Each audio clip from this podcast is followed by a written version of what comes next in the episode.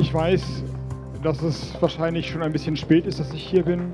Das ist also keine gute Situation, das ist mir wohl bewusst. Man kann das ehrlicherweise nicht versprechen, dass alles wie geschnitten Brot klappt. Das ist alles nicht sicher, da gibt es viele Risiken, aber wir sind inzwischen in der Lage, ein Ölembargo auffangen zu können. News Junkies. Verstehen, was uns bewegt. Ein Podcast von RBB24 Inforadio. Und die heutige Folge kommt von Jörg Poppendiek und Ann-Christine Schenten und es ist Dienstag, der 10. Mai. Ziemlich emotional klang die Rede da gestern von Robert Habeck vor den Beschäftigten der Raffinerie Schwedt. Er sagte, eigentlich hätte er schon viel früher kommen müssen. Er hat aber auch gesagt, dass er eben keine falschen Versprechen machen wollte. Ja, das war ziemlich emotional da gestern, denn den 1200 Mitarbeitenden in Schwedt, denen droht das aus, sollte das Ölembargo gegen Russland kommen. Denn dort in Schwedt wird ausschließlich russisches Öl verarbeitet und dann in der ganzen Region verteilt. Robert Habeck will die Raffinerie aber erhalten und wir fragen uns heute bei den News Junkies, wie will er das machen? Ist Schwedt noch zu retten? Es ist ja eigentlich wirklich so, dass wir erst seit dem russischen Angriffskrieg auf die Ukraine, dass wir seitdem so richtig bewusst wissen, wie abhängig wir eigentlich von russischen Energielieferungen sind. In Berlin und Brandenburg ist es zum Beispiel so, dass hier ungefähr 95 Prozent nur russisches Öl ankommen. Und verarbeitet wird dieses Öl in Schwedt in Brandenburg, genauer in der PCK-Raffinerie dort. Von Schwedt aus wird nahezu der gesamte Berliner Raum beispielsweise mit Kraftstoff beliefert. Der Flughafen Berlin-Brandenburg nutzt zu 80 Prozent Öl aus Schwedt als Kraftstoff für Flugturbinen. Und in Berlin wird mit Öl aus der Raffinerie Schwedt geheizt. Die Raffinerie ist der größte Versorger in der Region, aber eben fast ausschließlich abhängig von russischen Öllieferungen. Und diese Öllieferungen, die kommen durch die sogenannte Druschba-Pipeline. Die wurde schon in den 60er Jahren durch die ehemalige Sowjetunion verlegt. Druschba, das heißt übrigens übersetzt äh, Freundschaft. Die Pipeline gibt es, wie gesagt, schon seit den 60er Jahren, so lange wie es die PCK-Raffinerie auch gibt. Und diese Pipeline, die gehört zu den längsten der Welt, denn sie misst gut 5000 Kilometer. Und diese Raffinerie, die ist zu über 50 Prozent in russischer Hand. Der russische Mineralölkonzern Rosneft hält die meisten Anteile. Dort sitzt übrigens Ex-Bundeskanzler Gerhard Schröder im Aufsichtsrat. Weitere 40 Prozent gehören Shell und die restlichen 5 Prozent gehören einem italienischen Unternehmen. Ja, und damit haben wir ja eine relativ klare Ausgangslage. Wenn das Ölembargo kommt, dann dürfte Schwed kein Öl mehr aus Russland beziehen. Und damit wären eben diese 1200 Arbeitsplätze bedroht und der Region würde einfach der wichtigste Wirtschaftsfaktor wegbrechen. Und Berlin und Brandenburg, ja, die würden, die, die müssten dann auf nahezu alle Öllieferungen verzichten. Das klingt dramatisch und die Bundesregierung hat deshalb in den vergangenen Wochen an Plänen gearbeitet, wie ein solches Embargo aufgefangen werden kann. Bisher ist das aber alles nur Theorie und deswegen war bei Wirtschaftsminister Robert Habeck gestern auch ganz viel Sensibilität gefragt, als er nämlich vor die Mitarbeitenden getreten ist, um ja, seinen Plan zu erläutern. Das ist also keine gute Situation, das ist mir wohl bewusst. Und es ist natürlich eine Situation an einem Standort, der schon extrem viel Wandel hinter sich hat. Also das wissen Sie besser als ich, aber hier haben auch mal 8000 Leute oder 8500 Leute gearbeitet. Da ist also schon viel im Politikerdeutsch immer Strukturwandel passiert. Strukturwandel ist aber nur die Verbrämung dafür, dass Leute ihren Arbeitsplatz nicht mehr weiter ausüben konnten und dass dann ähm, der Kapitalismus übernommen hat und Leute woanders hingehen mussten. Ja, gestern stand Robert Habeck ungefähr so eine halbe Stunde vor den Beschäftigten in Schwedt, so in seinem schwarzen Hemd. Äh, die Sonne hat sehr doll auf ihn drauf geschienen. Das wirkte sehr menschlich, was er da gemacht hat. Dort hat er dann eben auch seinen Drei-Punkte-Plan vorgestellt. Ähm, und den wollen wir uns jetzt mal ein bisschen genauer anschauen.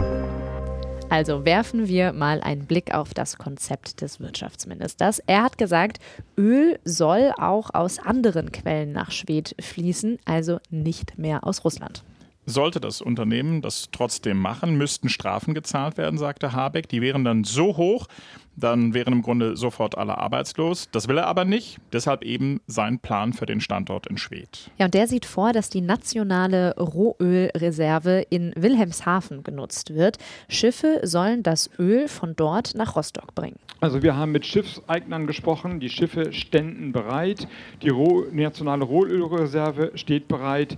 Ich weiß und habe das inzwischen gelernt, dass Rohöl nicht gleich Rohöl ist, aber wir haben auch mit den Betreibern der Speicher gesprochen, sodass sie eine Vormischung vornehmen könnten, sodass in Schwedt das Rohöl auch nutzbar ist und verarbeitet werden kann und verarbeitet werden könnte. Das wäre über den Hafen Rostock. Es gibt nämlich eine Pipeline zwischen Rostock und Schwedt. Problem, die ist nicht so groß, die kann nur 60 Prozent dessen transportieren, was die Druschba-Pipeline derzeit kann. Ja, und da stellt sich dann natürlich die Frage, ist das Ganze überhaupt wirtschaftlich? Hm, genau, das ist das eine. Die andere Frage ist, ja, glaube ich, eher eine technische, eine physikalische. Wenn weniger Öl ankommt in Schwedt, dann ist möglicherweise der hydraulische Druck dort zu gering, um die Anlage technisch betreiben zu können. Deshalb hat man Polen gefragt, ob die über den Hafen in Danzig weiteres Öl nach Schwedt liefern könnten. Ja, und dieses könnten, das klingt ja auch schon ein bisschen zurückhaltend, richtig? Ja, also dazu gab es bislang lediglich Gespräche. Das ist, das hat auch Habeck eingeräumt, bislang nur ein Plan. Auf dem Papier, ehrlicherweise. Das, was ich beschrieben habe, ist ein Konzept, das auf dem Papier aufgeht und mir heute sagt, wenn das funktioniert, bleibt Schwed erhalten. Das war immer die Arbeit. Darum ging es immer, dafür zu sorgen, dass hier nicht die Lichter ausgehen, sondern ganz im Gegenteil, Schwed auf anderen Wegen versorgt wird. Im zweiten Teil von Habecks Plan, wir hatten es ja eben schon mit der Wirtschaftlichkeit, da geht es um die Kosten. Klar, wenn das jetzt von weiter her transportiert werden muss, das ist jetzt keine Überraschung, dann wird es natürlich teurer. Und deshalb würde die Bundesregierung sogar mit einsteigen, finanziell und die Verluste tragen. Mehr hat Habeck allerdings nicht dazu gesagt. Also es gab da jetzt keine Details, wie das Ganze genau funktionieren soll. Denn diese ganze Sache, das ist Neuland. Es gab das einfach so noch nicht. Und dazu kommt, und das ist der dritte Teil von Habecks Plan, da geht es auch um die Frage, wer führt denn bei einem Embargo das Unternehmen eigentlich, da PCK ja mehrheitlich Rosneft gehört, ein russisches Staatsunternehmen? Ja, da gab es jetzt doch schon Berichte über eine mögliche Enteignung. Das geht aber tatsächlich nur unter bestimmten Voraussetzungen. Ich habe mir das mal angeschaut. Per se ist es ja so, es gibt das Grundgesetz mit Artikel 14 und da drin steht, was uns gehört, das darf uns niemand wegnehmen. Der Staat schützt das Eigentum. Allerdings, es gibt eine Ausnahme, der Staat kann in wichtigen Fällen eben doch Eigentum wegnehmen. Wir kennen das vom Bau von Autobahnen mhm. oder von Bahnverbindungen. Da kommt das ja auch mal immer wieder dazu, dass es Enteignungen gibt. Wenn zum Beispiel äh, eine Straße, die für ganz viele Menschen wichtig ist, wenn die gebaut werden soll. Mhm, das ist aber selten der Staat, der darf auch nur etwas wegnehmen, auch das eine Einschränkung, wenn es ein Gesetz dazu gibt. Und das ist eben gerade in Arbeit, respektive wird gerade überarbeitet.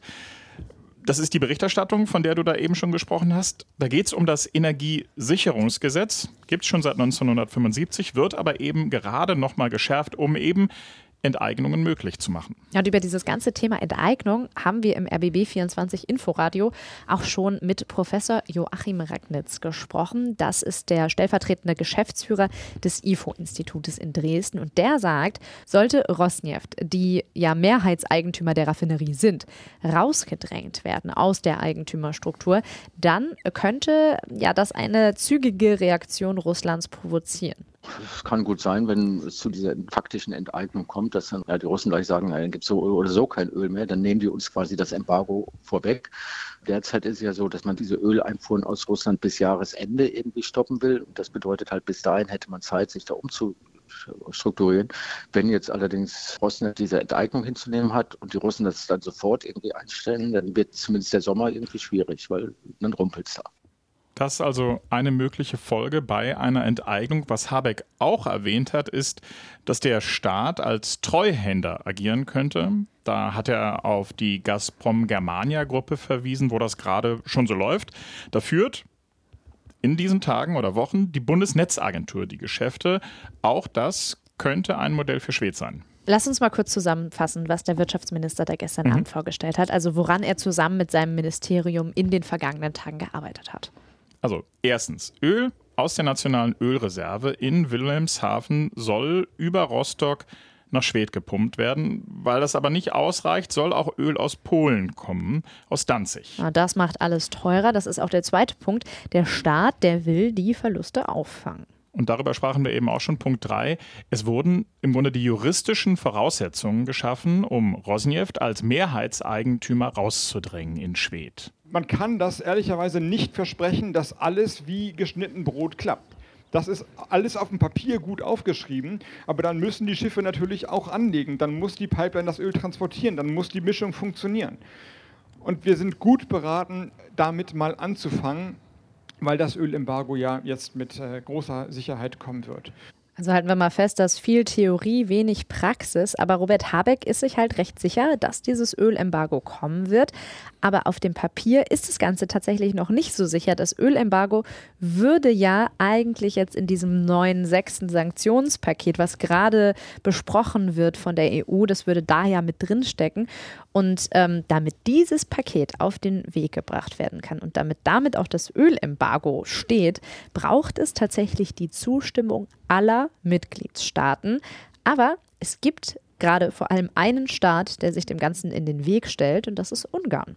Der ungarische Premierminister Viktor Orban wählte harte Worte bei seiner Absage. Hören wir mal rein. Es gibt Länder wie wir, die kein Meer haben. Deswegen kann Öl aus Russland oder von woanders nur durch Pipelines nach Ungarn kommen. Einen Vorschlag, der diesen Umstand ignoriert, können wir nicht akzeptieren. Das ist wie eine Atombombe für die ungarische Wirtschaft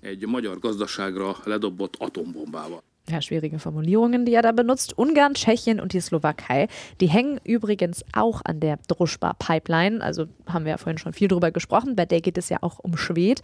Aber in Deutschland gäbe es eben noch den Zugang zu Öllieferungen übers Meer. In Ungarn, Tschechien und in der Slowakei ist das eben schwieriger. Jetzt gab es gestern Gespräche zwischen EU-Kommissionspräsidentin Ursula von der Leyen und Viktor Orban und man habe einige Fortschritte erzielt, sagt von der Leyen. Trotzdem sei weiter Arbeit erforderlich. Aber auch bei anderen Ländern gibt es Probleme, so von der Leyen. Es ist nicht einfach, Einigkeit herzustellen, das Ölembargo jetzt schnell umzusetzen. Dahinter steht, dass die Mitgliedstaaten unterschiedlich stark sich vorbereitet haben auf einen solchen Schritt. Naja, man hat schon auch versucht, Ungarn und der Slowakei zum Beispiel entgegenzukommen. Die EU-Kommission hatte da letzte Woche vorgeschlagen, den Importstopp von Öl erst bis 2024 umsetzen zu müssen, also in diesen beiden Ländern. Aber Orban zum Beispiel, der sagt, er will noch mehr Zeit. Und dann gibt es auch noch ein drittes Land, was da gerade noch ein bisschen Probleme macht, und das ist Griechenland. Die sind nämlich auch nicht so begeistert von dem Ölembargo, denn dort wird in den Meeren vor Griechenland viel russisches Öl Öl auf Tankern transportiert. Und Griechenland fürchtet da jetzt eben enorme wirtschaftliche Konsequenzen für sich, wenn das dann verboten wird. Eigentlich gab es bei den Sanktionspaketen gegen Russland ja immer große Einigkeit. Jetzt wird der erste wirklich weitreichende Schritt beschlossen, auch mit Konsequenzen für die einzelnen Länder. Und da sieht man, so viel europäische Einigkeit ist dann doch nicht mehr zu spüren.